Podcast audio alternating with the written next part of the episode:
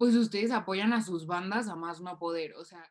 Tú tienes algo y no te pertenece. Pues primero que nada, feliz año nuevo a todos. Gracias por venir. Estoy muy emocionada porque yo quería hablar de esto con, pues no solo con gente de México, sino como pues de Latinoamérica, en este caso pues me tocaron todos venezolanos, y pues estoy muy emocionada porque es un tema súper controversial todo esto del rock y más en este documental que sacó Netflix de Rompan Todo. Es sumamente complicado explicar el por qué salen diferentes bandas y pues ahorita vamos a discutir un poco sobre qué les pareció y qué opinan, qué, qué le faltó y ustedes, pues, que ustedes, algo que, me, algo que me sorprende muchísimo es que pues ustedes apoyan a sus bandas a más no poder. O sea, acá yo he visto en México que es como una banda mexicana y muy difícil que, que se le dé un, un apoyo, ¿no? Entonces, eh, es, complicado que nosotros le, demos amor a una banda mexicana, o sea, no se apoya mucho el talento mexicano, pero ustedes se desgarran las vestiduras por todos, o sea, yo veo las bandas que me dicen y, me da mucha emoción que tengan ese, ese amor, ¿no? Hacia, hacia sus pues hacia, sus compatriotas, ¿no? Yo, por ejemplo, platicaba con este Santiago de Anaquena y, y me decía como, es que Little Jesus y los rumberos y todo ese rollo, y yo, ¿y esos quiénes son? Y, me decía como, son de México, ¿qué te pasa? ¿No? Y yo así, qué pena, ¿no? O sea, qué pena que yo conozca bandas de todos lados, pero no apoye como mi, talento mexicano, ¿no? Y, o sea, es, complicadísimo el hecho de que uno pueda decir que ciertas bandas son rock o que son mm, pop, o sea, es, complicado porque, por ejemplo, Camilo VII, que es una banda que ha logrado muchísimo durante mucho tiempo, bueno, ni siquiera mucho tiempo, es, es muy corto el periodo de tiempo que ellos han tenido y que han logrado muchas cosas, pero pues no son rock, entonces no se les puede dar como ese, como aplauso de wow, ¿no? O sea, lo lograron. Entonces, yo quiero que me platiquen, ¿no? Ustedes, pues, ¿qué opinan sobre todo este movimiento del rock, o sea, que ustedes que vieron el documental completo, no que yo me aventé los últimos capítulos, pues platíquenme esto, qué, qué piensan, qué le faltó, qué, qué hace falta en este mundo del rock, el rock ha muerto, el rock no ha muerto, o sea, platíquenme todo su opinión sobre esto. Eh, gracias por tenernos aquí, de verdad que es muy cuchi, me encanta todo. Eh, de verdad, como yo puedo hablar desde mi perspectiva como nueva en el rock, de yo mm, estoy entrando en este mundo, en este género, y me encantó ver el, documental para, para, saber un poquito más de, de, como la industria, de la cultura, de, todo el género. Y siento que sí, que sí, sí faltaron venezolanos porque a pesar de que nosotros sabemos que el rock en Venezuela no es tan relevante y no es tan histórico como, es, como el rock en Argentina o, en el, o el rock en, México, eh, siento que es una parte importante para hablar y que no se, y que no se, le, dio, no se le dio voz. Hubo participación de, de, de un venezolano, eh, eso sí lo pude ver, el, de de Cheo de A los Amigos Invisibles, pero fue solamente, era como que él hablando de, del, de bandas mexicanas, creo que era, era un, creo si no, mal recuerdo, era el penúltimo o el último capítulo, entonces fue así como que vi la banderita y fue, ay, mira, compatriota, pero sí como que mi corazoncito necesitaba este, saber un poquito más de la historia del rock en Venezuela, porque por alguna razón, esa puede ser una de las razones por la cual vi el, el, documental también. Eh, yo creo que, no sé, como lo incluyeron, o sea, no, me pareció que la temática del documental fue mucho cómo el rock este, va de la mano de la rebelión, de las clases bajas, de, de la protesta, y como históricamente el rock en Venezuela no se, como no se asemeja, no se une con, con esos temas, me imagino que por eso lo, lo dejaron de lado. Bandas que rock, tampoco no tan rock como Anaquena, que es una banda que no digamos que no está explotando tanto, que sí debería tener su, su momento de fama, debería explotar más, pero, pero bueno, de algo se empieza. eh, y que, ajá, que falta participación sobre el, sobre el rock venezolano, sobre el documental. Que, pues, ajá, que en mi opinión exacta sobre esto, ya analizando un poco mucho la historia del rock venezolano, que dato curioso, el rock venezolano empieza en los años 60 en el estado Zulia por, ajá, por la cultura eh, gringa que empieza a llegar, por el petróleo y todo eso, tú sabes, lo típico. eh, no debían que estar en el documental, no podían estar porque habían demasiados nombres en el documental, demasiado. Un ejemplo, podemos decir que, que ajá, hablamos de historia de Soda Stereo, una banda que, coño, no podemos decir que ellos, si Soda Stereo no hubiese existido, el rock latino estaría muerto, y es falso, claro que no. Hay otras bandas, pero no, no hubiese agarrado o, o haya hecho tanto ruido como hizo Soda Stereo, pues. Y Soda Stereo, bueno, es un peso pesado, de mi opinión. Pero ajá. Eh, pero sí, no debían que estar. Si hay bandas de rock eh, indie que mezclan sonidos y todo eso, tipo eh, Desorden Público, que es como una banda de ska, creo que a veces le meten al rock.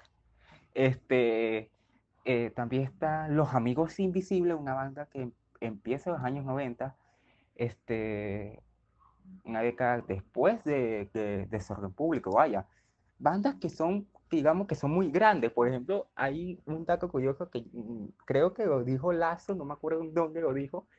Eh, un cantante que no conozca, eh, un cantante venezolano también, eh, lo dijo que si tú sales eh, después de, de Desorden Público en cualquier festival, es como una maldición. No vas a agarrar canto público porque Desorden Público es des desorden público, pues.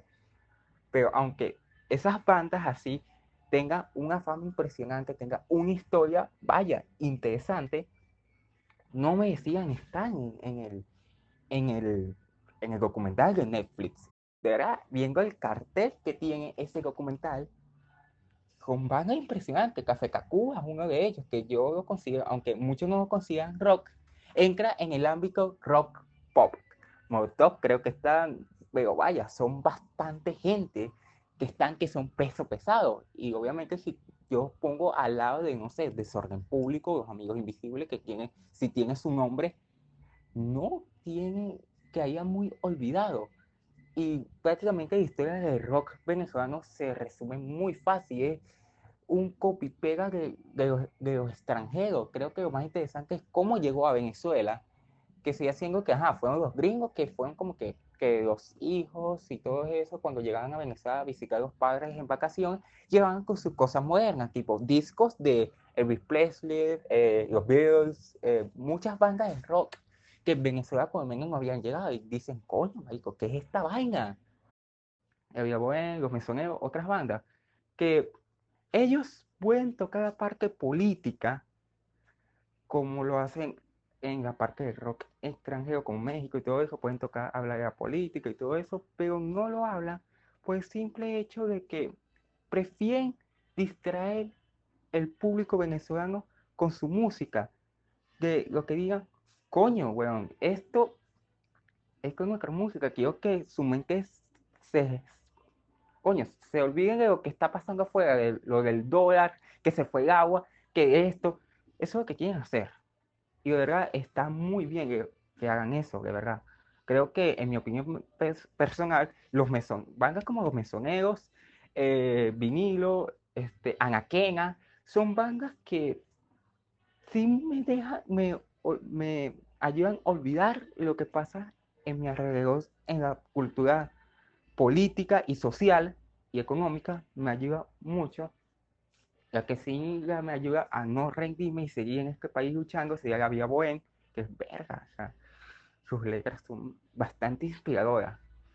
Pero, bueno, de verdad, las bandas de rock venezolanas, lo que sea, que están en el cartel de música y todo, crean su música para eso. Olvidar la situación del país. Olvidan todo. O sea, quieren que nosotros tengamos la mente en un lado para que no nos pongamos como que demasiado triste y todo eso. O sea, y también con sus eventos energéticos y todo eso. Por ejemplo, yo vi unos videos del evento, de la presentación que había Boeing, creo que admití que fue buenísimo. El cuento de Anaquena, que de la bioterapia, o sea, esos son ejemplos que eso que quiere hacer la cultura de rock Venezuela. Y los felicito demasiado a ellos, o sea, de verdad. Me impresiona el trabajo que ellos hacen de que nosotros olvidemos un poco la situación, de verdad. Y que, como te digo, me gustaría que internacionalmente hablando, me gustaría eh, que, que las bandas de rock se reconocieran un poco más, porque aquí en Venezuela sí hay talento, hay demasiado talento. Aquí en Venezuela hay demasiado talento, demasiado, demasiado talento.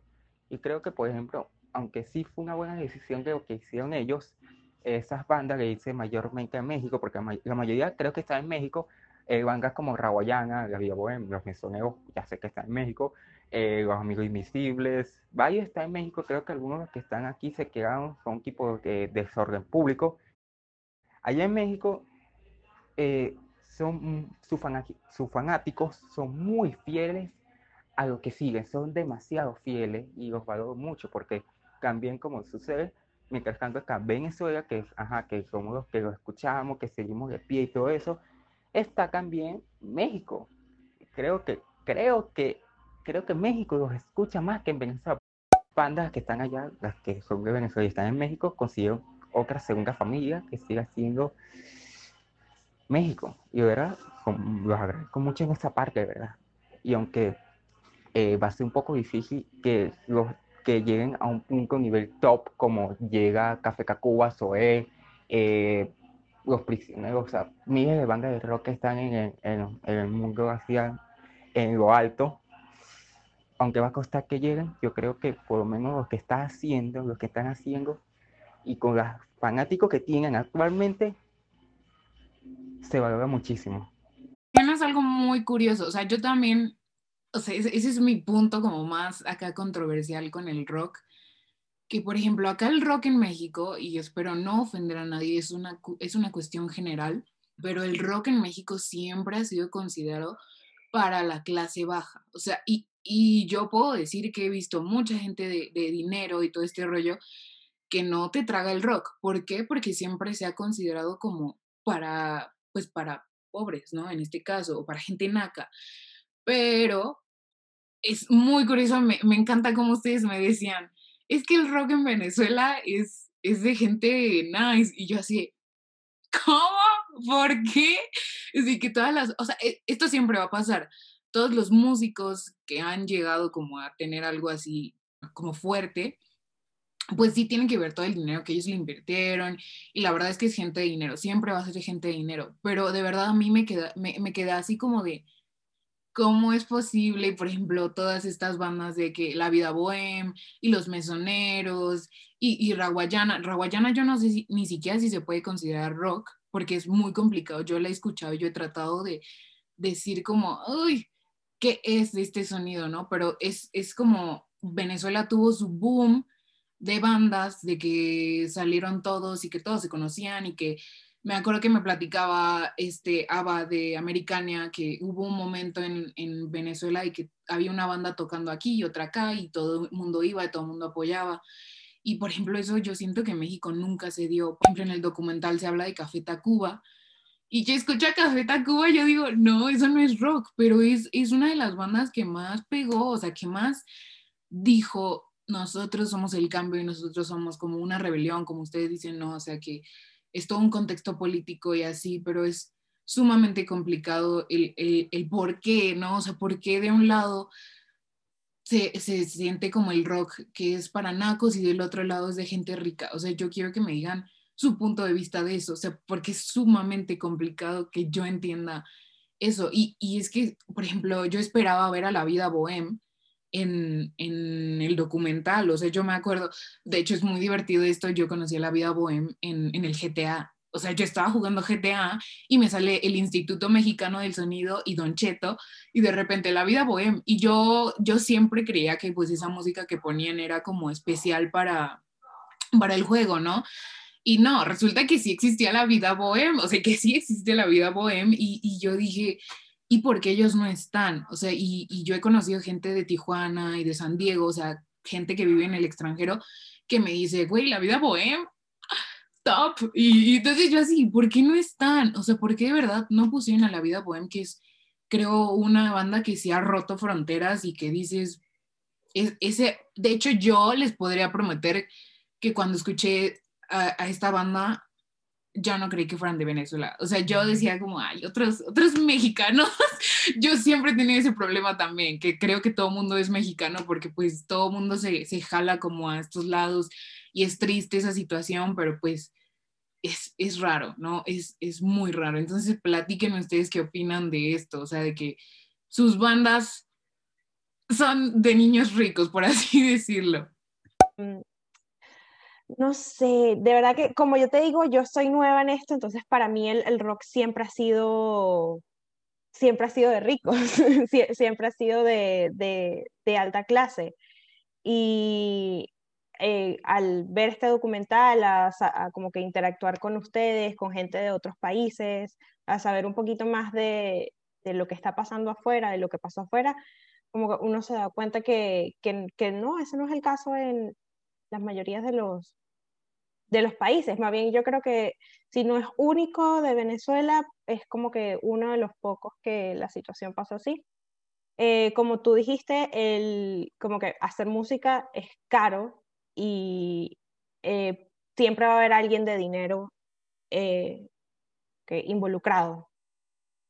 No, no necesariamente puede que la banda hable de pobreza, que venga de abajo, que le hable a, los bajos estratos, pero el hecho de hacer música ya es caro y era caro desde, hace muchísimo tiempo.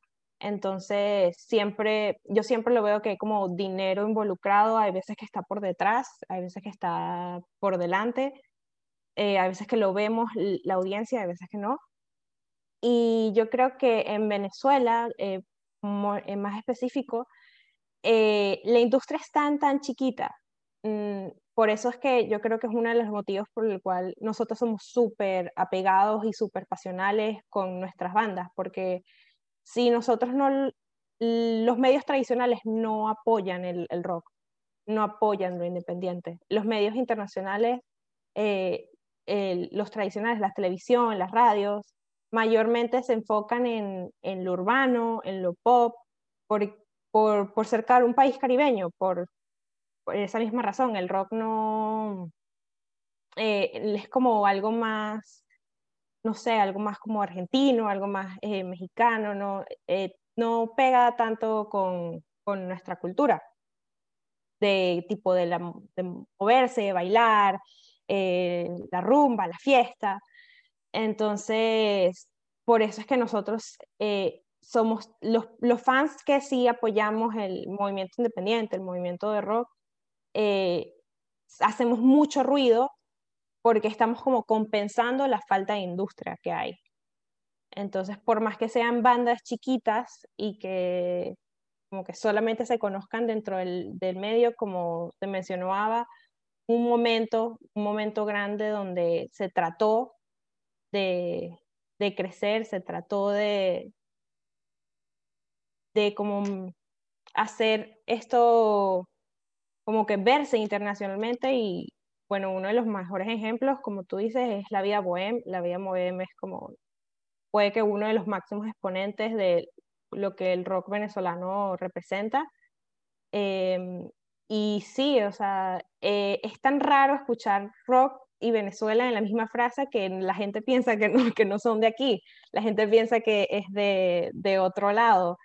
Y, y es bueno porque porque se hacen conocidos, pero al mismo tiempo eh, es, es, muy, es, un tema muy complicado y yo creo que es del mismo, viene del mismo punto de que el rock no es considerado música popular, música del, mundo, solamente unos poquitas personas, quizás en los estratos altos, que tienen como que más presencia de, lo internacional, de lo que viene de afuera, eh, es capaz que ellos son los que lo escuchan.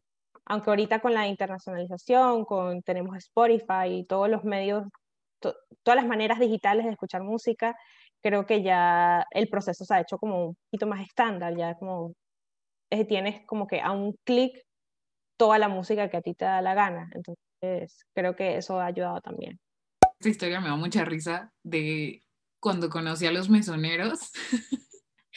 que yo decía, ¿y estos qué? O sea, de verdad, me salieron como tú dices a, a un clic, ¿no? O sea, yo estaba en Spotify, a mí no me gustaba Spotify, yo era fiel Apple Music, pero después me di cuenta que pues en Spotify tú te metías a escuchar, pues no sé, a, a Siddhartha y te salía como parecidos a Siddhartha. Y no recuerdo el por qué, o sea, exactamente me salió los mesoneos, o sea, yo recuerdo que estaba buscando pues música nueva, me salió Caiga la Noche y pues yo de, ah, bien, ¿no? O sea, chido. Por lo mismo de que yo dije, hay otra banda mexicana que nació de algún señor rico de acá.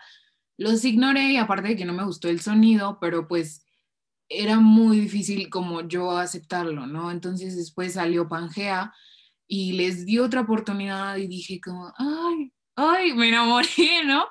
Pero después, pues, buscando como datos así de ellos y todo este rollo, pues resulta que eran de Venezuela, ¿no? O sea, y me dio mucha pena porque yo decía como, oh, pobrecitos, ¿no? Yo aquí de grosera, pues, o sea, de verdad, tuvieron un crecimiento muy grande y me acuerdo que comentábamos una vez que si los mesoneros no hubieran dejado ese, ese tiempo tan largo sin música, ellos ahorita estarían acá, o sea, estarían al nivel de Little Jesus y estarían al nivel de, de, de Little Jesus y a lo mejor, no sé, es que no se me ocurre qué otra banda podrían estar como a la par, porque me acuerdo de, pues, los, los, los Grammys, ¿no?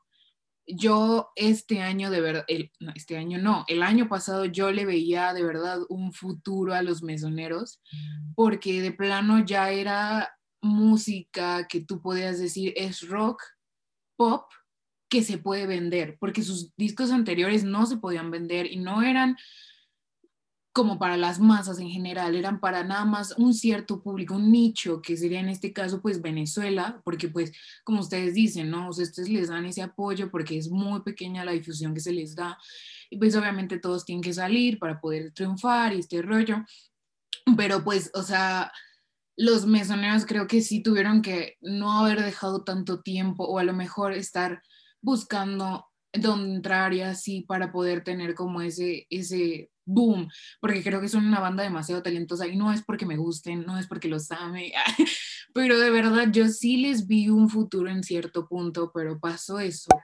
el rock, como tú dices, no es popular, o sea, es cero popular, es muy raro el que, que escuche rock, o sea, incluso Acá es muy chistoso que tenemos un mercadito que se le llama el Chopo y todo el mundo va y todo el mundo se pone que sus ojos negros y playeras de Pantera, de Carlos Santana, y Nirvana y así.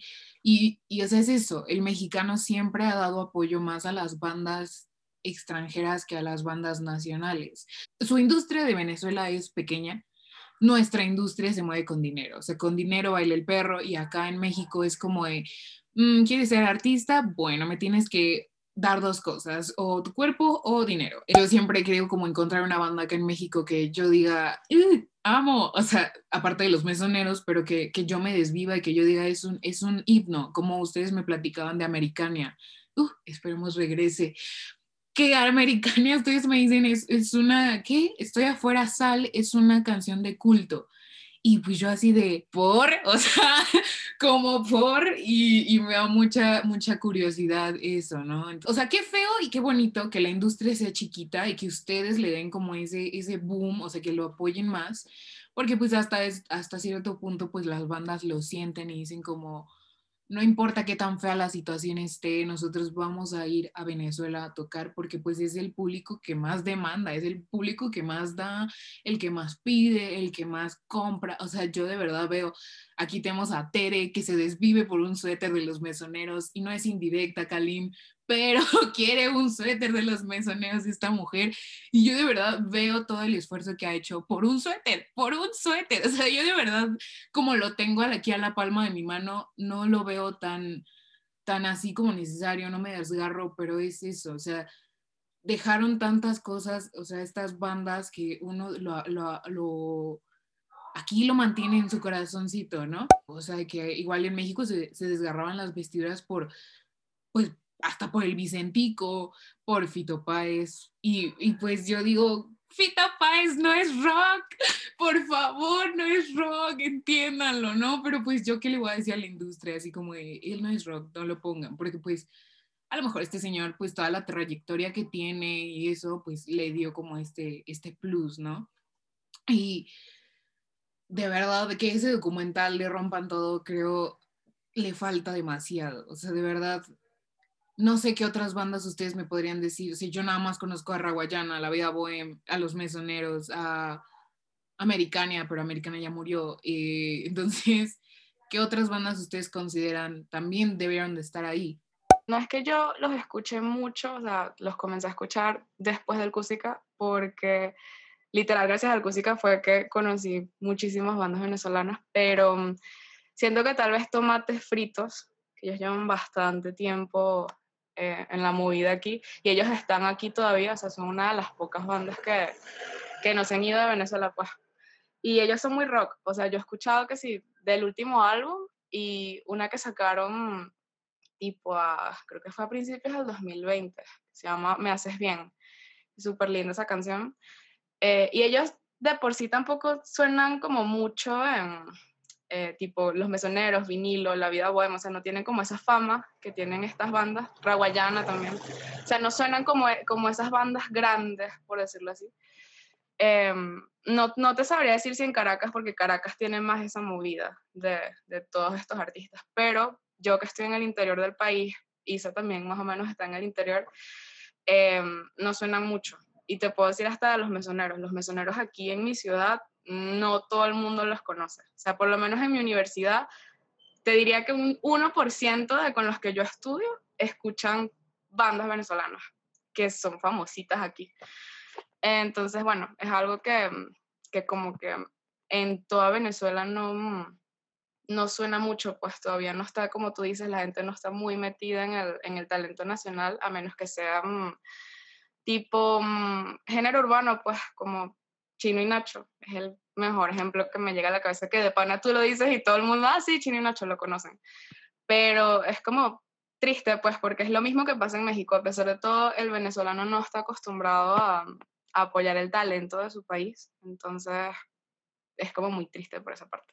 Que igual, esto es otro tema súper controversial y que algún día voy a hablar de el reggaetón. O sea, todo el mundo dice que por ser latino uno tiene que amar el, el, reggaetón y creo que no. O sea, creo que el reggaetón nació en Puerto Rico y en Costa Rica y todas esas que están más en medio, si no están en medio de, Latinoamérica, lo siento, pero pues están ahí, están influenciados por, pues, no sé, entre, entre va a sonar muy racista, pero la música afroamericana están muy, muy como con el rap y todo ese rollo, y creo que el reggaetón nace de eso, ¿no? O sea, como de del rap y, y, de los ritmos latinos, porque creo el reggaetón no tiene ni siquiera un sonido en específico, o sea, ya todo, todo el mundo dice, este es reggaetón, y es complicadísimo también ese tema del reggaetón, pero creo ahí viene esto que una vez platiqué igual con una banda que se llama Farol 116, que decían, el reggaetón es de las masas para las masas. Igual el reggaetón acá en México era como lo peor, o sea, lo más feo. O sea, si el rock era para nacos, el reggaetón era para mil más nacos, ¿no? O sea, la gente decía como, ¿y por qué escuchas reggaetón? Y ahora ni siquiera, o sea, de verdad, puedes tener los millones, la gente va a escuchar reggaetón porque ya es algo sumamente popular, ¿no? Pero igual se sigue sin tragar el rock porque siempre se tuvo esa idea de es para niños, es para niños pobres y es para como irse contra el gobierno, tipo Molotov, tipo Café Tacuba, La Maldita Vecindad, Rata Blanca, creo que se llama esa banda medio rara. Todas ellas era como un odio hacia el gobierno y, salió en ese momento como para toda esta gente pero pues toda esta gente que estaba sufriendo era gente de- de escasos recursos, ¿no? Mientras que pues los, los, los ricos pues era como de, ah, sí, que se jodan, así literalmente. Entonces pues la música para ellos no pegaba y creo que eso fue algo, algo que hizo como esta, esta di- distinción, ¿no? Entre pues el rock, ¿no? Porque de verdad yo no encuentro alguien que me diga, ay, o sea, alguien de dinero que me diga, ay, me gusta la maldita vecindad. O sea, no, ellos es como, me gusta Led Zeppelin. Y eso, muy, muy raro, ¿no? Entonces, está, está difícil. Yo, la verdad, voy a decirles que yo todavía me confundo, ya lo dije varias veces, yo me confundo de que si es mexicano, si es venezolano, si es argentino, etcétera, etcétera. Pero ahorita Tere mencionaba algo muy curioso, el Cusica. Para ustedes el Cusica, yo entiendo, es como el, el festival, o sea, que no es cualquier festival, es el festival, porque pues yo he visto que incluso se hacen notas ahí en, en, en Cusica de, de, pues, de bandas de allá, todo este rollo. Acá, por ejemplo, es el Vive Latino. O sea, el Vive Latino le hacen memes de que si huele feo, que si van a ir borrachos, que si van a ir drogadictos, pero es toda una locura. A mí me fascina el Vive Latino porque todo mundo ahí puede ser su ser, o sea, un, no tienen que fingir ser otra persona. Yo quiero saber cómo son los Cusica allá, o sea, ¿por qué es el festival? O sea, no es cualquier festival, pero es el festival. O sea, platíquenme si han ido, cuál ha sido su experiencia, o sea, yo quiero saber todo, todo, todo, todo. Eh, bueno, o sea, básicamente, en, en resumen, casi todas las bandas grandes que invitaron tenían demasiado tiempo sin tocar en Venezuela y creo que por eso fue el boom tan grande y más porque literal fue una sorpresa, nadie como que vio venir ese festival tan, tan grande. Y por mi parte, yo me acuerdo que me enteré porque mmm, eh, los mesoneros subieron una historia diciendo, eh, pusieron como una foto que decía Cúsica y ya, era, un, era, como una vaina de un concierto y eso fue todo. Y al día siguiente salió el cartel completo, o sea, literal todo el cartel, que eran los mesoneros, vinilo versus, La vida bohem, Los amigos invisibles, O'Kills, eh, eh, Desorden público también, no me estoy acordando de otros artistas ahorita, pero de los así como los más famosos, y también estaban artistas relativamente nuevos como El Otro Polo, Anaquena, eh, Gran Radio Riviera, eh, y más que ahorita no, no, me llegan a la mente, pues, pero fue como un boom muy grande y me acuerdo que las, las entradas volaron el mismo día. O sea, volaron que se agotó la, la primera preventa que sí en media hora. Una vaina así, o sea, que voló, pues. Inclusive en físico, o sea, la gente literal fue a hacer cola en como los puesticos que pusieron para vender las entradas y eran filas inmensas de, de gente. Y el precio era relativamente, eh, no era caro, o sea, era barato a pesar de la situación aquí. Me acuerdo que estaba en 20 dólares. Eh, no sé si los dos días o un solo, creo que era un solo día, eh, 20 dólares. Pero ajá, es barato, pues es bastante barato a pesar de, de, la situación aquí. Y ya con el paso de las demás preventas que hicieron, obviamente fue aumentando el precio. Pero todas las entradas volaron, o sea, eso se, eso se vendió aunque se vendió más el domingo, que el domingo tocaban los mesoneros, vinilo, eh, los amigos invisibles, Anaquena, el otro polo, que el sábado, que era La Vida Bohem, O'Kills, eh, Desorden Público, Tomate Fritos también, y Gran Radio Riviera también tocó el, el sábado. Entonces, no, o sea, supongo que el domingo sería porque los mesoneros tienen demasiada fama en Caracas, o sea, demasiada, demasiada. Eh, vinilo también, los amigos invisibles también. Entonces, obviamente, la gente como que prefirió más el, el domingo que, que, el sábado en ese sentido. Eh, por mi parte fue porque no me alcanzó. O sea, yo tuve que decidir un día, juro, y bueno, elegí el, el domingo por los mesoneros. Y bueno, de mi experiencia, pues eso estaba llenísimo de gente, yo creo que había más gente el domingo que, que, que el sábado, así en el sentido de que eso estaba muy era literal casi que no podías moverte en, el, en, la parte frente al escenario porque demasiada, demasiada gente. Y todo el mundo muy emocionado, muy alegre, de pana, como que no había espacio para eh, como que sentirte como esa, esa pesadez que uno siempre siente estando aquí en Venezuela, pues como que de pana era como una vibra totalmente diferente, todo el mundo alegre, emocionado, cantando, bailando. Eh, por lo menos yo llegué cuando estaba terminando de, de, cantar el otro polo y creo que después de ahí venía Anaquena. Yo a Anaquena los conocí porque iban al festival, o sea, yo me hice como una playlist y entonces ahí metí las canciones del otro polo, las de Anaquena las metí todas, eh, algunas de vinilo que no me sabía y bueno, ya cuando ellos se subieron, eh, creo que la primera que cantaron fue Cinco, y obviamente todo el mundo demasiado animado, todo el mundo bailando, eso era algo increíble, o sea, de pana era, todo el mundo se sabía las canciones, era demasiado increíble. Y ellos muy animados, muy alegres, o sea, de pana era una vibra súper chévere. Eh, cantaron casi todas las famositas y e hicieron que la gente se pusiera a bailar, hicieron también como un baile tipo bailoterapia, o sea que literal nos pusieron a todos así como que, bueno, vamos a hacer estos pasos así, eh, y fue súper, súper chévere. Y bueno, ya ahí después, mmm, ah, también estaba Malanga, que Malanga yo no los escucho, pero ellos son una banda que también tiene mucha trayectoria de, en Venezuela y tenían creo que demasiados años sin, sin tocar, esa información no la tengo eh, ahorita a la mano, pero son, son muy famosos aquí pues también. Eh, y la gente obviamente ya se volvieron súper locos con ellos también. Y ya de ahí venía Vinilo Versus, que Vinilo Versus es, ajá, es muy rock, rock. Eh, y como que ahí se notó la diferencia de que, ok, con la gente, con Anaquena la gente estaba súper animada, chévere, todo, pero Vinilo, que es una banda bastante famosa aquí también, pues ya todo el mundo que sí comenzó a irse para adelante, empezaron a, amontonarse, a empujar y pues eh, todos animados, todos cantando, eh, súper chévere. Y me acuerdo que la última canción que tocaron fue Ares, que esa es una canción que habla mucho de, del gobierno, la situación aquí, que son, es algo que vinilo no, no toca, o sea, no cantan sobre eso como la vida bohem. Creo que esa es la única canción que ellos tienen que hablar de, de esa problemática. Y me acuerdo que Rodrigo llegó y dijo, eh, dijo algo de, de, Maduro, pues llegó y dijo unas vainas ahí. Entonces en esa época estaba muy de moda lo de que alguien dice Maduro y todos dicen coño tu madre. Entonces él llegó y dijo Maduro para que toda la gente dijera eso y fue algo demasiado increíble. Yo no sé si hay un video por ahí, pero fue épico. O sea, de pana fue épico y escuchar esa canción en vivo de pana que, que es como es una experiencia de, de otro nivel, pues literalmente.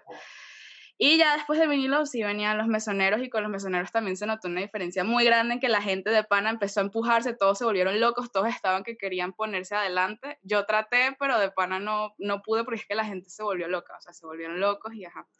Y ellos tardaron como 20 minutos en subirse al escenario, no sé por qué, y se sentía la ansiedad, como que todos estaban así como que, Dios mío, los mesoneros que tenían como cinco años sin tocar en Venezuela, o sea, ellos literal no tocaron ninguna canción de Caiga la Noche aquí. O sea, ellos no hicieron una gira de Caiga la Noche en Venezuela, o sea, ninguna de esas canciones las habían tocado. Entonces, demasiada expectativa, obviamente. Y nada, cuando se subieron, eh, comenzaron con Prefiero no saber. Y me acuerdo que a Luis se le rompió una cuerda de la guitarra, literal, antes de comenzar a tocar se le rompió la cuerda. Entonces ellos estaban así como que, ay, ¿y, y ahora qué hacemos y tal? Y mm, nada, o sea, Juanchi comenzó a tocar y Luis le dio cantando mientras le, le buscaban otra guitarra. Pero en el momento nadie se dio cuenta, o sea, tú te das cuenta viendo los videos, pero en el momento, o sea, como que nadie estaba pendiente de eso porque todo el mundo estaba gritando, pero gritando así, así con, con pasión. Y todos cantando las canciones, que eso fue algo que a mí me impresionó mucho. Todos se sabían todas las canciones de Pangea porque cantaron todas las de Pangea y todo el mundo se las sabía, o sea, todas, todas, tipo hasta las no tan famositas como Lo peor de mí o Dudo que lo encuentres, todo el mundo se las sabía, todos cantando así con, con pasión, con alegría y, y fue muy chévere. Y también cuando cantaron las de Caiga la Noche, cantaron Riesgo, eh, El Paraíso, Caiga la Noche, Solo todo el mundo muy, muy emocionado, mucha gente lloró, o sea, yo lloré cuando cantaron Riesgo y cuando cantaron Pangea también, cuando cantaron Pangea se sintió muy mágico, eh, fue como, fue muy mágico, pues, escuchar esa canción en vivo de pana que, que, es increíble, o sea, es como que te sientes como que todos están en una misma, como en una misma vibración, y fue como muy lindo compartir ese momento en, en la ciudad donde ellos nacieron, donde ellos crecieron, y y bueno, y que fuera la primera vez también que la, que la tocaban ahí. Y bueno, ya al final que tocaron, te lo advertí, obviamente. Y esa fue la que más energía tuvo, la que todo el mundo ya estaba como en, un éxtasis muy grande y todos cantando y gritando y llorando y, y fue muy lindo. Ellos también dijeron muchas cosas lindas, o sea, se notaba que en verdad estaban muy, muy alegres de, de haber vuelto a Venezuela y, y tocar todas esas canciones y ver todo el público que, que tienen, porque asumo que cuando ellos se fueron no tenían tampoco tantos fans como tienen ahorita, aquí en Venezuela hablando. Y fue simplemente una experiencia increíble, pues, y por mi parte yo conocí muchos artistas venezolanos a raíz de ir a ese festival. Y también cuando salió el cartel del Sunset, que como dijo Daniel, ese sí es un festival que ya tiene varias ediciones hechas aquí en, en Puerto de la Cruz, en Lechería. Pero gracias a que salió ese cartel también conocí artistas como Simon Grossman, que yo no lo conocía, y como él iba a tocar ahí, eh, lo conocí ahorita, estoy súper fan de él, que me encanta. También el proyecto de, de Rodrigo de Vinilo, que es Rodrigo Solo. Eh, Boston Rex también, que es el cantante de, de Tomates Fritos. Y mm, ¿quién más? Ah, Aliana Malva. Aliana Malva yo la conocí porque ya tiene una canción con Anaquena, Montaña Rusa, que ella la, la cantó en el Cusica. Y esa chama de pana que es demasiado talentosa y siento que no es muy, no tiene como mucha fama eh, aquí, pues. Entonces ella también iba a estar en el Sunset. Y bueno, muchísimos artistas venezolanos que, que son increíblemente talentosos y bueno, siento que con estos festivales como que se les puede dar más reconocimiento, que hagan más bulla para poquito a poco ir creciendo su, su público, pues, y, y todo eso mi perspectiva del música porque Tere dijo la suya el domingo. Fueron, el festival fueron dos días, fue el sábado y el domingo. Yo fui el sábado, o sea, el primer día del festival, que allí se presentaba, este, creo que me lo recuerdo en orden. Este, La Flor, que es una banda que está empezando acá. Bueno, empezó con La Gran Radio Rivera, que es una banda que está empezando. Después vino La Flor, después vino, ya no recuerdo el nombre. Tomates Fritos, O'Kills, La Vida Bohem y Desorden Público, que es que sí, una leyenda en, eh, acá, en, acá en Venezuela, que son como los grandes. Igual fue el domingo que cerró Los Amigos Invisibles, este, que también son leyendas acá. Es, una banda que está desde los 80 y, este, tus papás saben quién es, quién es Desorden Público, Los Amigos Invisibles. O sea, es, una banda que, que, que ha marcado el país. Eh, ¿Cómo fue la sensación de estar en un festival? Yo nunca había ido, obviamente, porque aquí no, aquí no hay eso. Aquí no hay eso, no hay conciertos desde hace bastantes años. Eh, y el que estaba, que es el Sunset Roll Festival, eso se hace muy lejos de, del centro del país. Este es un estado que está un poco lejano, entonces es bastante difícil para uno llegar hasta allá. Este sí era bastante céntrico, estaba en la capital. Entonces era la posibilidad para muchas personas de poder ir a un festival eh, por primera vez y ver a bandas que nunca habías visto porque este, cinco años son cinco años para los mesoneros, por ejemplo. O sea, a ti te puede gustar una banda desde hace tres años y tiene tres años sin tocar en tu país. Entonces es como un sentimiento de, de, de, de presencialidad a, a, la hora de escuchar a una banda que te gusta. Y, y tú allí en, el festival escuchabas cualquier clase de historia de personas que viajaron casi 12 horas en un autobús para poder llegar a, a, Caracas a, a, ver el, Dios mío santo, a Caracas a ver el festival. Eh, y fue una locura, como, como estaba diciendo Tere, ver la cantidad de, de personas sabiéndose las letras, brincando.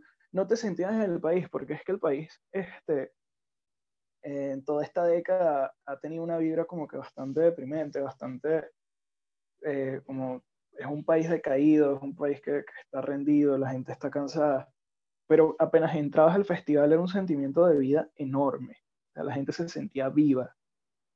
Era, este, puedes creer o no en las vibras o en, este, en lo que transmite la gente, pero es que ahí te lo juro que, se sentía que el país estaba vivo, que la gente que estaba allí se sentía viva. Eh, al igual que los mesoneros, la vida Bohem, que era como que la estrella del sábado, aparte de Desorden Público, tenía años que no tocaba y habían sacado álbumes afuera del país, tenían canciones que no habían tocado nunca acá. Eh, el álbum La Lucha lo grabaron en México, ellos no habían tocado ese álbum aquí. Y ese álbum tiene canciones este, que tratan sobre irse del país. Es, casi el mismo modo operandi que, que, que los mesoneros en, ese sentido. Eh, entonces fue ese sentimiento de poder ver una banda tocar una canción. Es como que tú le hagas una canción a, una ex. Bueno, una ex no es el mejor, el mejor ejemplo, que le hagas una canción a una novia que tienes dos y al final logras ver y se la puedes cantar frente a frente. Era, era eso de tener a tu país enfrente y poder cantar la canción a la gente a la cual le compusiste esa canción. Este, y, y habían lágrimas por todos lados porque más allá de la de siendo, este, siendo una banda, este, de brincar, de descontrol, de, de gritar, de, de, de, bailar, pues tiene canciones bastante sentimentales o canciones nostálgicas que te hacen reflexionar un poquito. Entonces, escuchar como venezolano canciones de ese estilo por primera vez y aparte en vivo, este, era una locura. De hecho, Henry lloró cantando Lejos, que es una canción que mencioné este, eh, anteriormente porque es eso, o sea, es, es, una despedida que al fin la puedes cantar allí. O sea, estás en tu tierra y la estás cantando. Lo, en la misma banda O'Kills, este, este Hugo estaba eh, eh, a cada rato diciendo, Caracas, cómo te extrañaba, al fin estoy cantando en mi tierra, este, cómo los quiero, o sea, era un, era un nacionalismo verdadero, era, te sentías parte de todo lo que estaba sucediendo allí y creo que es de las experiencias más bonitas que he tenido en mi vida acá. O sea, es, es, es la representación de, de, felicidad, el estar allí el, y el presenciar esa energía que, que, que energía de, del festival.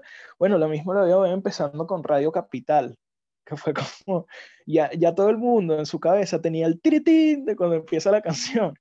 Entonces, apenas suena eso, el, el, inicio de esa canción fue una explosión, o sea, casi que yo, yo pensaba que se iba a caer el, el sol y, y, nos íbamos a morir todos en un este, revoltillo de emociones por, por, por la adrenalina que, que había allí.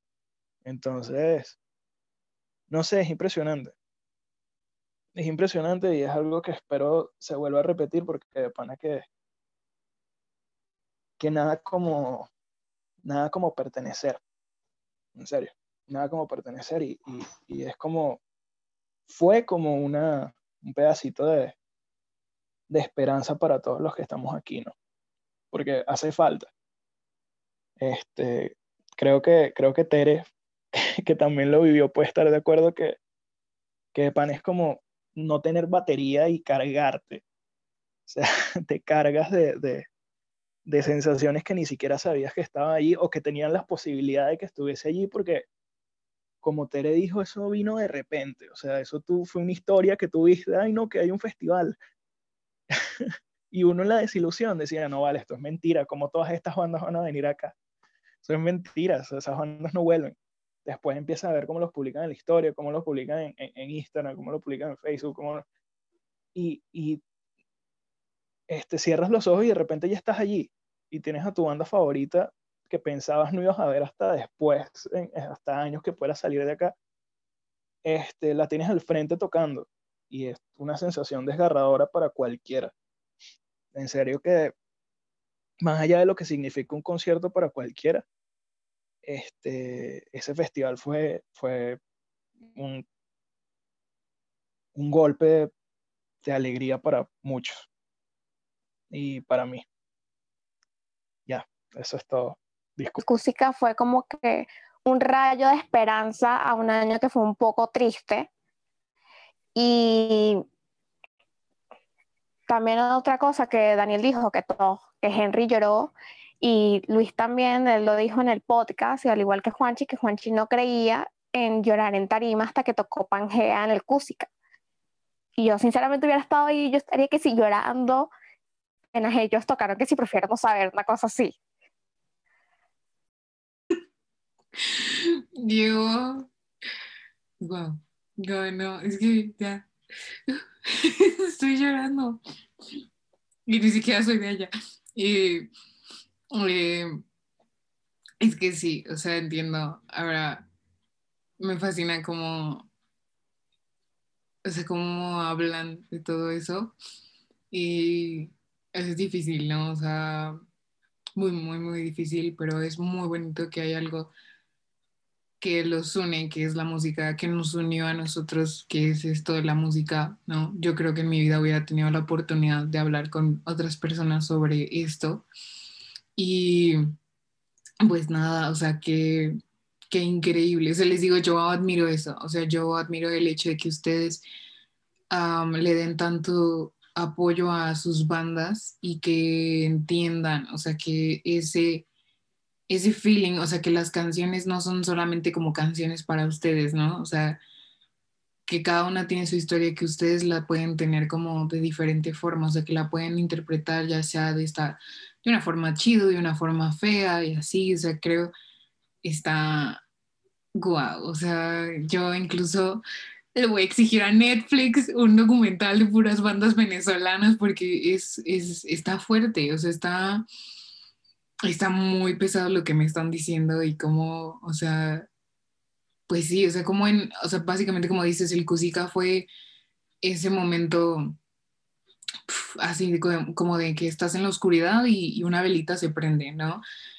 Anaquena eh, es algo muy curioso, o sea, en cuestión de que yo esperaba que fuera una banda de rock cuando me la presentaron y me dijeron como, escucha Anaquena, y pues yo así de, bueno, o sonaba muy raro su nombre, y, igual Araguato. O sea, cuando me dijeron como escucha Araguato, fui, los escuché y un contraste totalmente distinto, ¿no? O sea, Araguato siento que es como, sí representa el rock venezolano, sí es como algo totalmente fuera de lo común. O sea, me platicas igual de los mesoneros y cómo la gente se desvivió por ellos y cómo todo el mundo se aventó y cómo todo este rollo. Pero es que sí, o sea, los mesoneros es, lo que platicaba hace un momento. Si los mesoneros no hubieran tenido esta pausa, yo ya los, los vería inalcanzables. O sea, yo diría como los mesoneros son como tipo mm, los Beatles para mí en este caso, ¿no? O sea, como es muy difícil ya poder tener esa como cercanía a ellos, ¿no?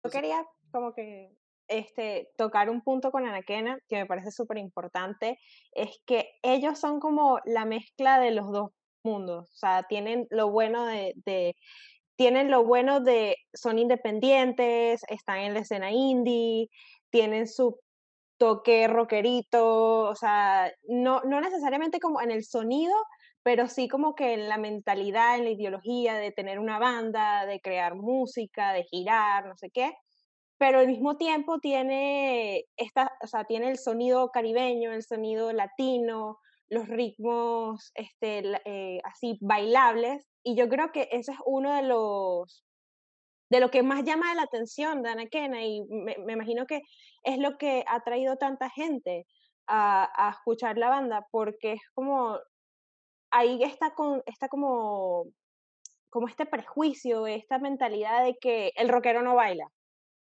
el rockero se viste negro, se pinta los ojos y está en su cuarto así todo el tiempo.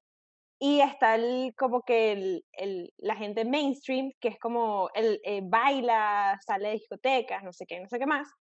Y yo creo que este, Anaquena como que nos permitió a, a nosotros de así como, ok, apoyo lo independiente, apoyo lo indie, apoyo las bandas, lo chiquito, pero lo apoyo mientras bailo mientras me vacilo una bachata, mientras estoy aquí cantando y saltando cinco. Entonces, yo creo que eso es como que uno de los factores que hace que Anaquena sea tan relevante y como que llame tanto la atención, tanto en Venezuela como internacionalmente. igual me da mucha curiosidad que decía Tere esto de que cuando el, el, el, sábado era el día que estaban los mesoneros y la vida bohem y que uno esperaría son bandas que todo el mundo se desgarra por ellas y sería el día más lleno, pero yo creo en ese momento fueron como los fans, ¿no? De Hueso Colorado, así se le dice acá, los que se desgarran las vestiduras, pero siento que también como explicaba, ¿no? Eh, fue un momento de que no tuvieron música, hubo una sequía, eso lo decía Daniel, hubo una sequía, y de repente te sacan un festival, pues obviamente todo el mundo dice, quiero ver lo nuevo, quiero saber qué está saliendo, quién tuvo como los pantalones de, de pues, de hacer música en ese momento, o, cuando gritaron lo de Maduro, no, oye, qué miedo, o sea, pero es eso, o sea, creo el, eh, trataron de regresar ese miedo al gobierno de que la gente con el rock se sintiera empoderada, ¿no? O sea, creo que eso es algo que ha perdido el rock, ¿no? No ha muerto, así como ya ven que dicen el rock no ha muerto, pero creo que lo que ha pasado con el rock es que ha perdido ese empoderamiento. O sea, antes era como le tenían miedo a Queen y tú escuchas Queen ahorita en ese momento y dices, ¿qué tiene eso de, peligroso, no? Y eso también viene como a mí, que el rock de ahorita, que nosotros decimos, güey, ¿por qué no estuvo Los Mesoneos? ¿Y por qué no estuvo La Vida Bohem? ¿Y por qué no estuvo Vinilo? Que son bandas que yo sí digo, wow, están chidas, ¿no? Pero ah, viene a mi mente esto, la, el documental básicamente es para millennials y boomers. Rompan todo, es para la gente vieja, ya somos viejos amigos. Bueno, no tanto, pero sí siento que es para gente ya más grande, más adulta, porque pues sale, ¿no? La maldita vecindad y, yo personalmente, yo crecí en un ambiente muy extraño, ¿no? Mi papá es ya muy grande, mis hermanos me llevan 20 años y entonces yo escuchaba, por ejemplo, a Linkin Park de repente o a, a, Nirvana, a Metallica, creo que Metallica es el que más se me ha quedado, pero a la par mi papá escuchaba a los Teen Tops o a los Rebeldes del Rock. Y mi hermano, que es más joven, más como tres años más joven que mi otro hermano, era escuchar La maldita vecindad, Los enanitos verdes, igual Metallica, o sea, los dos, con, los dos coincidían en Metallica. Entonces, para mí el rock nuevo, o sea, si yo llego y les digo, escuchen a Little Jesus, o escuchen a Ruby Tates, o escuchen a, escuchen a Los Mesoneros, escuchen a, a Camilo VII, o incluso a Café Tacuba, que todavía sigue teniendo como este top, o Zoé incluso, Zoé creo que es una de las bandas que más pegó en México, pero igual se siguen haciendo chistes de que el vocalista no se baña o cosas así, entonces sigue siendo despectivo, puede que se... Creo que Zoé es una de las bandas que más ha pegado en general, o sea, lo puede escuchar desde una persona muy, muy, muy, uh, muy refinada o una persona muy, muy, muy de bajos recursos, ¿no? Porque es lo que les explico acá. En México, de verdad, escuchar que tú escuches rock eres un naco, pero si escuchas reggaetón también es un naco, o sea, no hay, no hay punto medio ya. Ah, claro, es que también influye mental que se basa en la nostalgia y, en el origen de, de, lo que es el rock actualmente. Entonces, este, podría decirse que esa es la razón principal por la cual no nombran tantas bandas este, contemporáneas, ¿no? Porque es más como, este, ¿qué hizo que, que, el género, eh, el género acá en Latinoamérica llegara como a lo que, a lo que es. Entonces, eso sería como más o menos la, la, la razón. Sin embargo, siento que después de todo, por más de que el rock no sea ya tan relevante como lo era en los 80, en los 90, no tanto relevante, sino influyente en la sociedad, este, me parece que sigue siendo un gran representante de lo que es este, un poquito de la anarquía, ¿no? Claro, ya, ya este, los que escuchamos el género somos un poquito más civilizados que en los 70 y en los 80.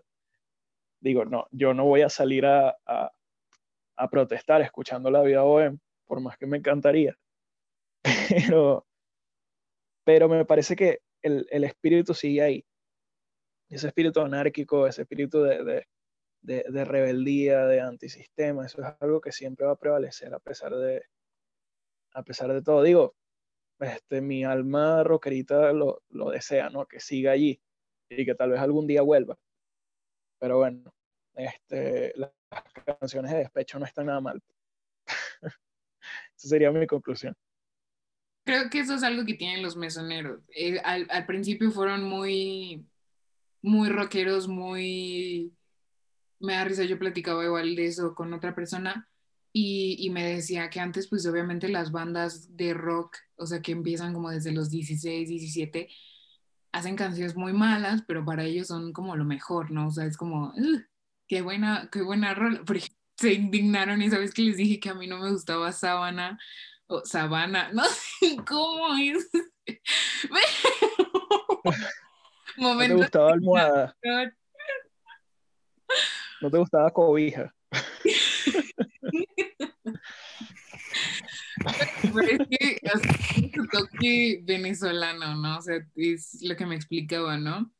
Y, y, por ejemplo, siento que ahora ya los mesoneos le dieron en el clavo a música rock, pero al mismo tiempo cortavenas, ¿no? Como tú dices, a veces uno sí quiere cortarse las venas, pero pues también a veces uno quiere cortarse las venas, pues alocadamente, ¿no?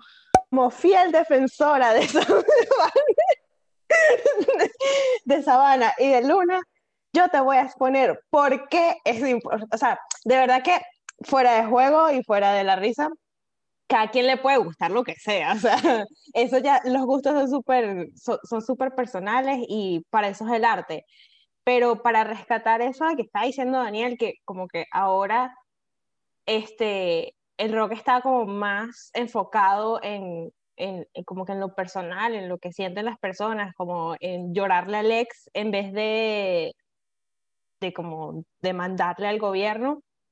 Yo creo que Sabana este, tiene un poquito de eso, porque Sabana habla de, de como de la añoranza a, a, al país que, que dejaste, al, al, a la tierra, o sea, o por lo menos eso es lo que representa para mí.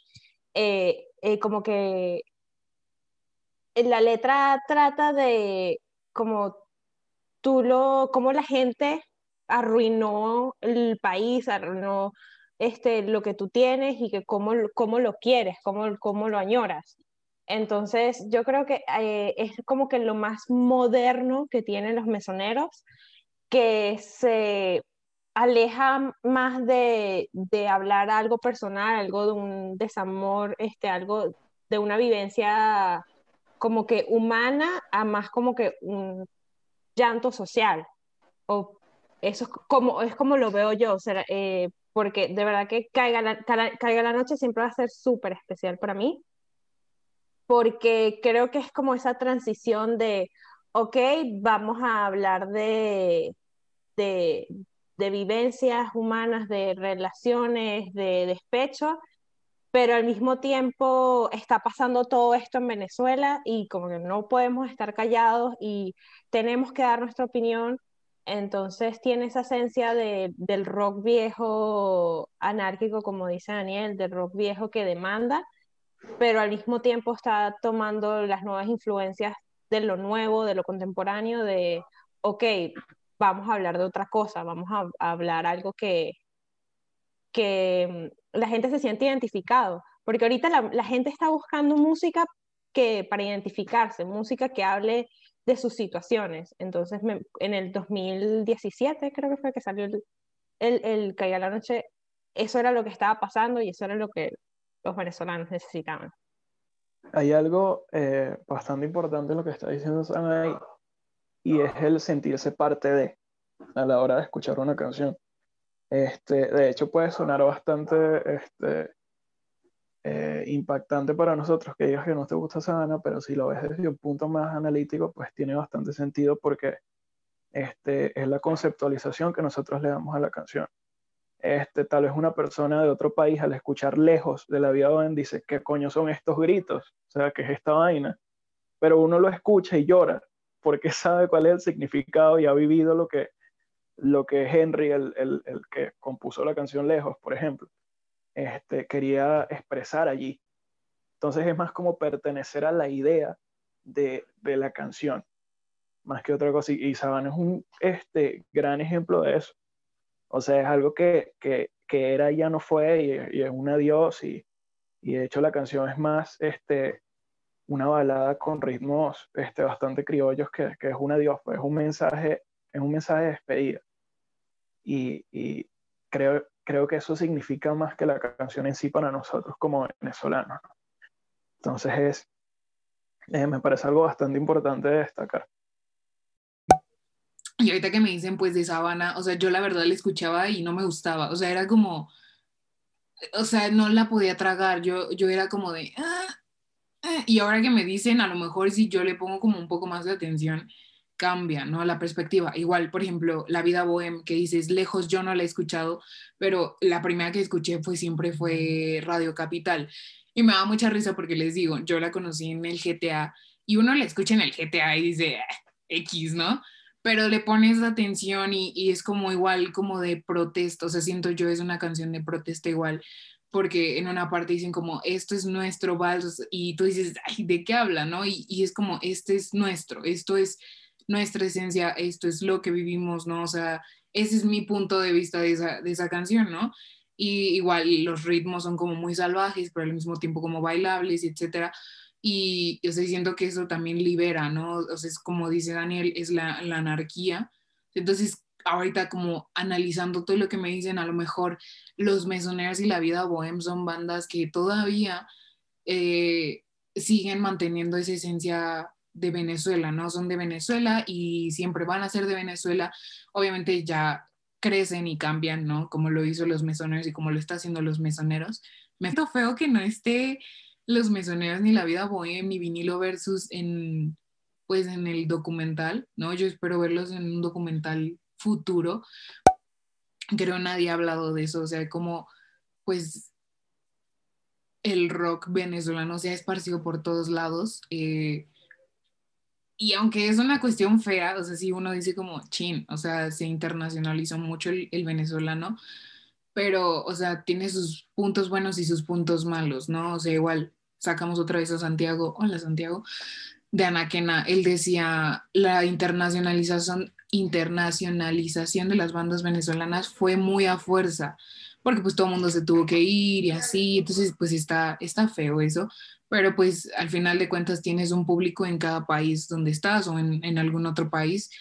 Eh, entonces es feo, pero es bonito, ¿no? O sea, como que se, se puede que tu música siga saliendo. ¿Verdad que es algo que uno aprende a, aprende a vivir, aprende a apreciar y para como sacarlo de, de, de, de nosotros, de, del venezolanos, yo creo que la internacionalización no solamente se, eh, a nosotros se nos ve por la fuerza, pero ya tú ves mucha gente eh, que se escucha en distintos lados. Yo, por ejemplo, eh, escucho mucha música de España, eh, tipo La Pegatina, Charango, Limoliner, eh, Miki Núñez, este, Antílopes, y es como, yo no hubiese sido, yo no hubiese conocido este, todas estas bandas y to, toda esta música si no fuera por, como ya, está, como ya habíamos hablado, por Spotify, por Apple Music,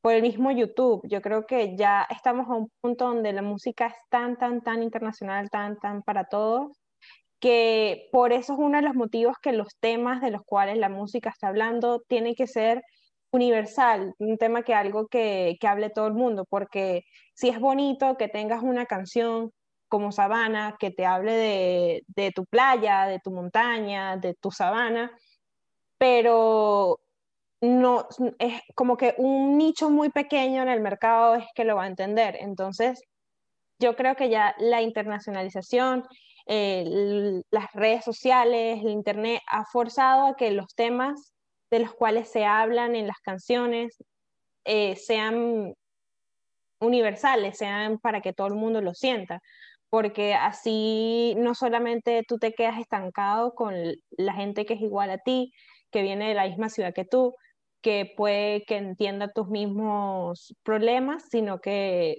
tú puedes empatizar siendo mexicano con lo que dice Santiago de Venezuela, pero que vive en Madrid, o yo puedo empatizar algo que diga este Limoliner en España, pero viviendo afuera de Venezuela, yo creo que ya, ya la música ya es tan, tan internacional, tan de todo el mundo, que, que por eso es que como que nos habla a, a todos y yo creo que ese es el camino que nos está llevando, que no solamente está llevando el rock, sino está llevando el pop, está llevando a todos los géneros, sin, es como la democratización de lo que se habla, de cómo se distribuye, de cómo se escucha.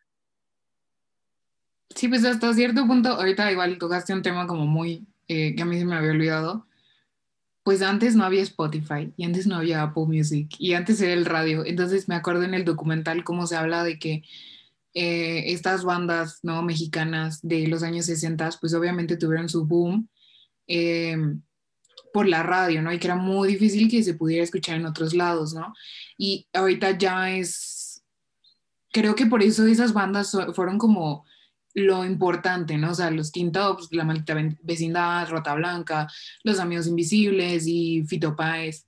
Entonces, todos ellos creo los pusieron por eso, o sea, que tuvieron como diferentes mezclas de música o se atrevían a algo diferente y aparte de que no tenían ese empujón de Spotify, no es lo que yo les decía, yo no hubiera conocido a los mesoneros si no hubiera sido por Spotify. A lo mejor yo esto estaría hablando de alguna otra banda como Little Jesus o Camilo VII o Vetusta Morla, ¿no? Que son bandas muy grandes, pero son de todos lados. Eh, entonces sí, o sea, creo que es algo que aplaudiría a estas bandas de, de hace años y que apenas andan saliendo, pero sí, tienes mucha razón. O sea, ya la verdad es que con, a tan solo un clic tú puedes encontrar a, otra banda. Igual yo me acuerdo conocí a O'Kills, que es como una banda muy, muy buena. A mí se me hace muy buena, pero yo no sabía que eran venezolanos. O sea, yo hasta que los escuché bien y escuché al cantante dije, ah, es venezolano. Y, y sí, o sea, me salían otras bandas y, y todo este rollo. Entonces, pues sí, o sea, la verdad es que, la verdad, bandas como O'Kills, Los Mesoneros, Los Amigos Invisibles, eh, La Vida Bohem, creo sí tuvieron su dificultad al salir en la, en, parece que al mundo real. Eh, pero ahorita ya tienen esa facilidad más grande, ¿no? De que a lo mejor si uno está escuchando a Anaquena le va a salir Raguayana, y si está escuchando a Raguayana le va a salir a Araguato, y de Araguato le va a salir vinilo versus, y de vinilo versus le va a salir a lo mejor tomates fritos. Entonces sí es, complicadísimo, ¿no? Eh, ese, ese, ese punto. Eh, pero sí hay que aplaudirles, ¿no? O sea, es como decías, todos dejaron algo, todos se fueron y todos es, es triste, pero pues eh, lo han logrado, lo han logrado y la van a seguir logrando, pero creo que sí es muy necesario que se siga em, pues dando esa identidad, ¿no? Mencionaste, mencionaste los O'Kills y me parece bastante chistoso, porque esa es una banda que que ha sabido, eh, eh, no diría hacer comercial su sonido, porque no tiene un sonido comercial en sí, pero sí internacionalizarlo un poquito. De hecho, yo conozco personas que no son venezolanas que dicen, ah, aquí es la banda mexicana, por ejemplo.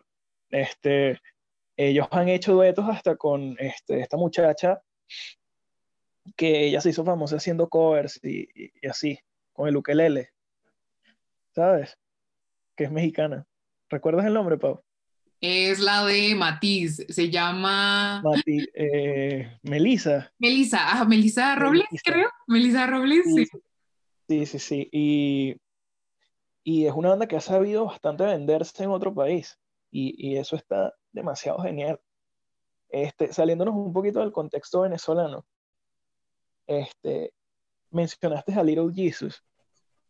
Y esa es una banda que, que, que yo la escuché la primera vez y no entendí nada. yo no entendí nada. O sea, yo, yo salí confundido, porque yo la primera que escuché fue TQM. ¿Sabes? Que es con Jimena, Jimena Sariana, este, Elsa del Mar, creo. Este, y lo escuché una segunda vez y, y, me pareció que el talento que tiene esa banda no tiene sentido. O sea, yo, me enamoré de Little Jesus a un nivel increíble y de hecho me recuerdo, o sea, lo sentí como la vida mexicana. como, como el lado mexicano de, de, de, esa banda, porque en serio me da esa vibra en las letras, en la música, en las estructuras que tienen las canciones, es, es, una locura. Este, yo en lo personal soy muy fanático de Molotov, por ejemplo, que esa es una banda ya que tiene sus años, pero esa es la representación del, del antisistema y la anarquía. Entonces tú escuchas Give Me the Power, yo quisiera que Venezuela tuviera una canción tan de protesta como Give Me the Power. Es una locura los versos que tiene, que tiene esa canción. Entonces, este, eh, es increíble la vida que tiene México este, en cuanto a música. O sea, es una variedad este, hasta por fuera del rock. O sea, México tiene unas leyendas en la industria musical increíble. Y me parece que era importante mencionar eso, ¿no? Más allá de, sé que me desvié un poquito, pero necesitaba este, alabar el, el rock mexicano. Hablábamos, por ejemplo, también de, los, de las bandas mexicanas y a mí yo me siento un mal mexicano porque se me olvidó totalmente mencionar una de mis bandas favoritas, que se llama Enjambre. Pero Enjambre es viejísimo también. O sea, por ejemplo, dice Daniel, ¿no? Little Jesus es una banda medio rara, em, es muy psicodélica, tiene cosas muy raras. Pero me acordé ahorita, igual en, en cierto punto de la vida, yo llegué a escuchar muchísimo rock y para mí lo top eran los Daniels, los Claxons, Enjambre. Enjambre creo que todavía tiene esa esencia que se podría decir. Igual yo llegué a pensar que estarían en el documental, o sea, que estarían hablando igual de cómo ellos, eh, pues hasta cierto punto también tuvieron un boom, pero no puedo decir que son internacionales ni nada del otro mundo, ¿no? O sea, son una banda sencilla. Es una banda mexicana que tiene letras bonitas y que tiene letras también medio locochonas. Eh, pero igual siento que Enjambre tiene una vibra muy de los 60, o sea, incluso uno los escucha y tienen sonidos muy extraños, más, más para boomers, ahí sí, boomers, totalmente boomers. Igual, uh, Technicolor Fabrics, eh, yo no sabía que eran mexicanos, son de Guadalajara, entonces también eh, uno aquí siendo un mexicano muy malo que no sabe de sus bandas, pero es que es eso, les digo, eh, en México es muy raro, muy, muy, muy raro eh, que, que, la gente se desgarre las, las vestiduras por una, una banda mexicana. Eh, a lo mejor igual mencionaba Molotov, Molotov tuvo su momento muy cañón, o sea, Molotov era Así que para las masas, eh, era una banda muy cañona, eh, ya ahorita creo que ya no sale ni nada, pero pues tuvo su momento y era muy loco. O sea, yo creo que igual el gobierno sí le tuvo miedo a Molotov porque pues de verdad era loquísimo. O sea, de verdad los vive latino con, con Molotov. Eh, eran una locura. Y de hecho, ahorita me acordé, me acordé que la vida bohemia estuvo en el Vive Latino. Me acuerdo. Y, yo era un ser humano muy chiquito. Entonces, pues obviamente no los fui a ver. Y también le, le abrieron a los Arctic Monkeys. Entonces, es, es bastante guau. Toda banda latina quiere tener su momento en Ciudad de México, porque llegas a Ciudad de México y eso quiere decir que ya lo, lo lograste, ¿no? Y no sé qué más me quieran decir, o sea, yo he mencionado muchísimo a la vida bohem, a, a los mesoneros, a Araguato, a a Tomates Fritos, pero igual vinilo versus, creo que es una banda cañona, ¿no? Es como decía, Enjambre es mi banda, creo que también vinilo es una banda sumamente importante para ustedes, entonces no sé si me quieran platicar un poquito de vinilo versus y así. Tere, ¿qué nos puedes contar sobre, sobre vinilo versus? Ok, pero después que hablé eso, porque Isa también es fan de vinilo, creo que somos las únicas dos que, que son fans en el, grupo. ¿Qué puedo decir de vinilo? Pues em, a mí me costó al principio eh, volverme fan porque yo los escuché hace años también cuando comencé a escuchar a los mesoneros. Creo que me, escuché, me escuché una que se llama La Huella, no es muy famosita. Y fue como, ah, qué lindo, pero como Pau en el momento no me, no me llegó, o sea, no me pareció mala, pero fue como en el momento no, no estaba ese feeling y fue como, ok, lo seguía en Instagram, pero llegó un punto en el que, no sé, no conectaba con, con su música en ese momento y fue como, mm, ok, adiós. Entonces, cuando llegó el Cusica, que, ajá, ellos iban a ir, literal, Cusica fue como el, el origen de, de, todo esto, pues. Eh, dije, bueno, les voy a dar otra oportunidad. Ya habían sacado su último álbum, que es BBB, que ese álbum es increíble y es literalmente como, es totalmente un estilo diferente de los otros álbums de, de ellos. Y me gustó mucho, o sea, me gustó demasiado, fue como que voy a darles otra oportunidad. Entonces me escuché Days of Exile, que es el álbum que ellos sacaron completamente en inglés. Y ese álbum fue como, eh, causó como mucha división para la gente que, que sigue las bandas venezolanas, pues porque a muchos no les gustó que una banda venezolana sacara un álbum en inglés, o sea, no les, no les llegó, no, o sea, no, no les gustó, pues. A otros nos encantó, yo soy mega fan de ese álbum, es uno de mis favoritos porque igual es un estilo completamente diferente y mm, es muy como, es más como moderno en el sentido de, toda la, la música que, que, usaron ahí, es más, inclusive uno de los videos que, porque las canciones tienen muy poquitos videos, pero una de mis favoritos se llama Disintegrate Me y hablan como de mm, literalmente como estar enamorado de un extraterrestre. Y el video es todo así, que sale Rodrigo manejando una camioneta en un bosque y se encuentra con una chama que sale de la nada y la tipa es toda así como de, de otro planeta, entonces está como buscando protegerla y vaina, y es súper lindo, pues. Entonces, no, mm, no sé por qué a muchos no les gustó, pues inclusive en el último Zoom, no sé si, si Samantha y Pau se acuerdan, que les preguntaron eh, si harían como música en inglés a los mesoneros. Y Luis dijo así como que no, no queremos hacer como vinilo. Eh, y ese comentario fue, fue por esa vaina, fue por el, por el álbum que, que ellos tienen en inglés. Y mm, bueno, yo creo que Rodrigo es muy fan de cantar en inglés. Él incluso en su proyecto solo tiene como dos canciones en inglés. Pero mm, a mí me gustó, o sea, me gustó que una banda venezolana se atreviera a, dar ese paso.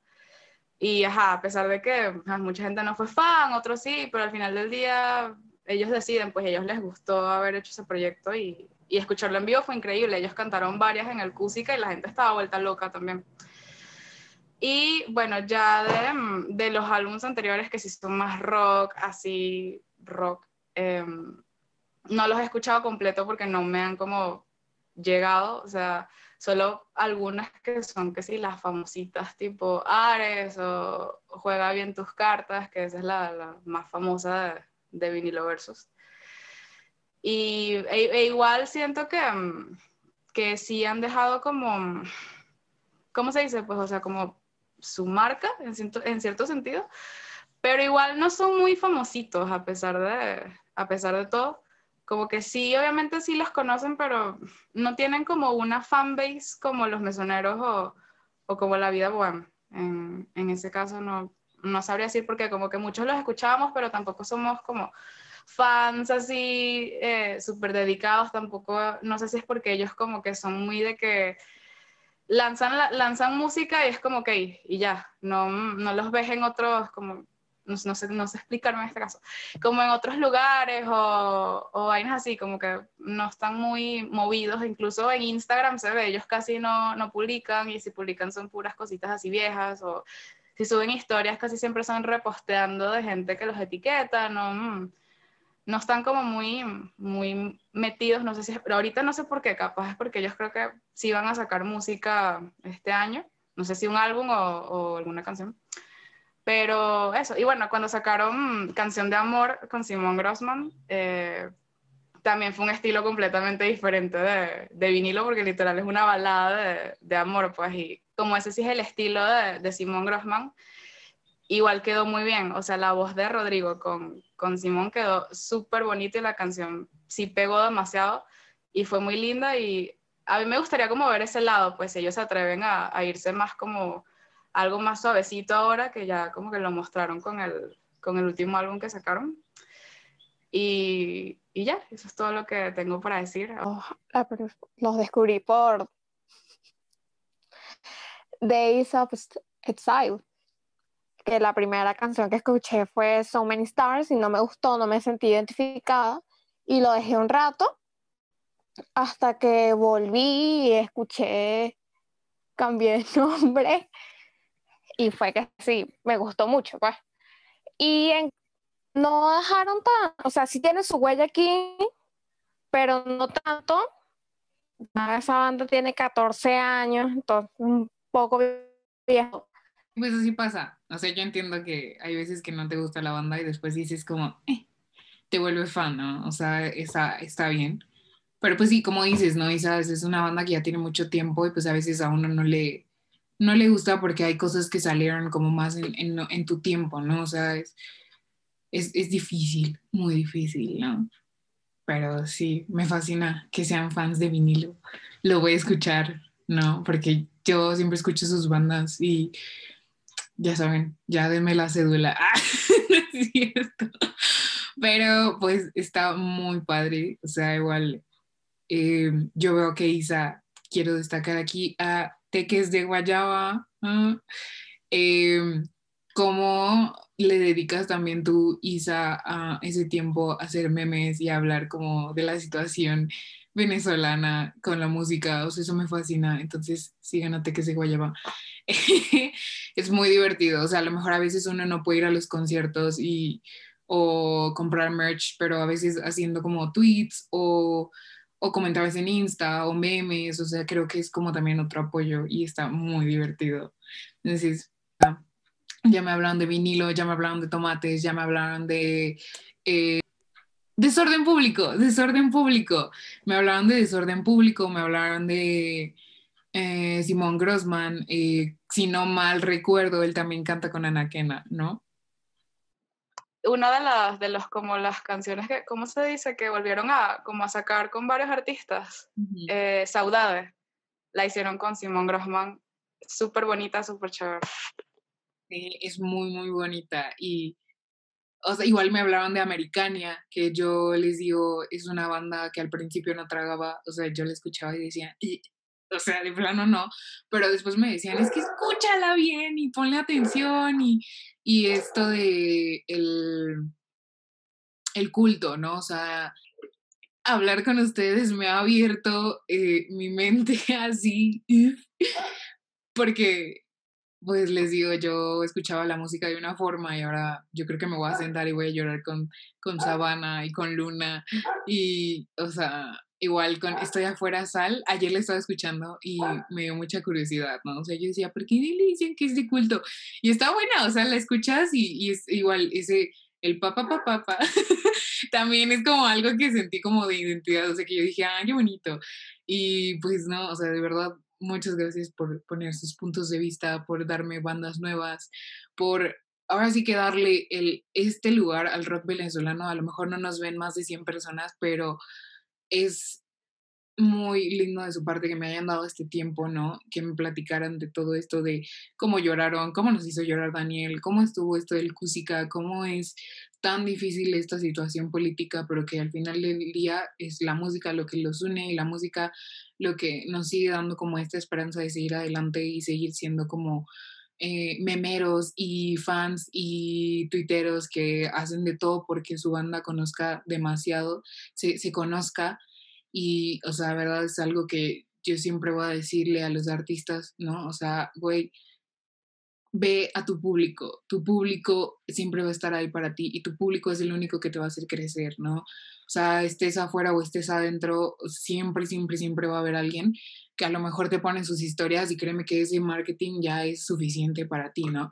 Entonces, estoy muy, muy agradecida de que de verdad le hayan dado su tiempo a este podcast eh, y que hablaran sobre Venezuela, ¿no? O sea, de verdad, hay muchas bandas, no solamente venezolanas, sino mexicanas, argentinas.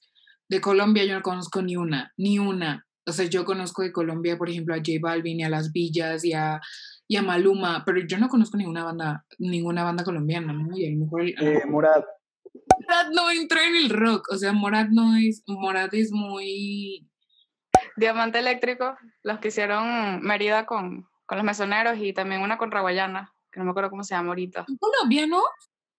Sí, ellos son Sí, son colombianos. colombianos. Sí, son.